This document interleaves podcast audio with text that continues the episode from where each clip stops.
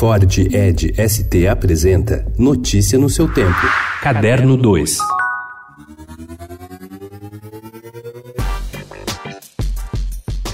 Quando a Petrobras anunciou em fevereiro a redução de patrocínios na cultura, temeu-se pelo pior. 11 projetos foram diretamente afetados. Só no ano passado, a estatal investiu 135 milhões de reais em todas as áreas culturais. Levantamento feito pelo Estado, porém, mostra que ao menos oito projetos garantiram sua manutenção para 2019, de diferentes maneiras, como o crowdfunding promovido pelo Animamundi até apoios locais. Por enquanto, o Cinearte, o Festival do Rio e o Prêmio da Música Brasileira buscam soluções para para não encerrarem suas atividades.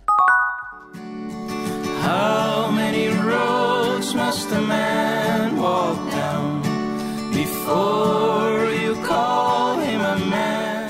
Hélio Flanders sempre foi grande fã de Bob Dylan e o Vanguard, com elementos do folk, hoje uma entidade independente do cenário do rock nacional, lança agora a cristalização desse apreço. Vanguard Sings Bob Dylan, com 16 canções do bardo americano em versões descontraídas. O disco já está disponível nas plataformas digitais e um clipe sóbrio mostra a banda em estúdio gravando Blowing the Wind. Nesta sexta-feira, sábado e domingo, o Vanguard se apresenta no Sesc Santana, em São Paulo.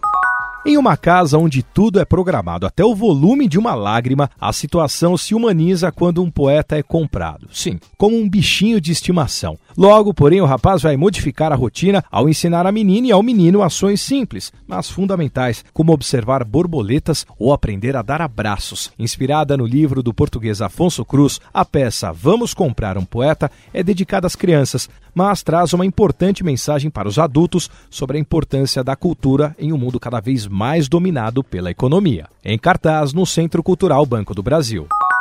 Drapeados fabulosos, cascatas de penas, plumas e franjas, chapéus ornamentais, vestidos, trapézios, culotes arquitetônicos. Uma moda escultural tomou a temporada de alta costura de Paris. Entre as 34 apresentações, não faltaram flertes com as artes plásticas, a arquitetura e a literatura. A Dior, por exemplo, trouxe uma coleção inteira só de peças pretas, valorizando a fluidez dos tecidos ultra finos. Já a Valentino exibiu babados e drapeados de tafetá em tons elétricos de roxo, verde esmeralda e laranja. Foram mais de 990 horas para serem concluídos. Notícia no seu tempo. É um oferecimento de Ford Edge ST, o SUV que coloca performance na sua rotina até na hora de você se informar.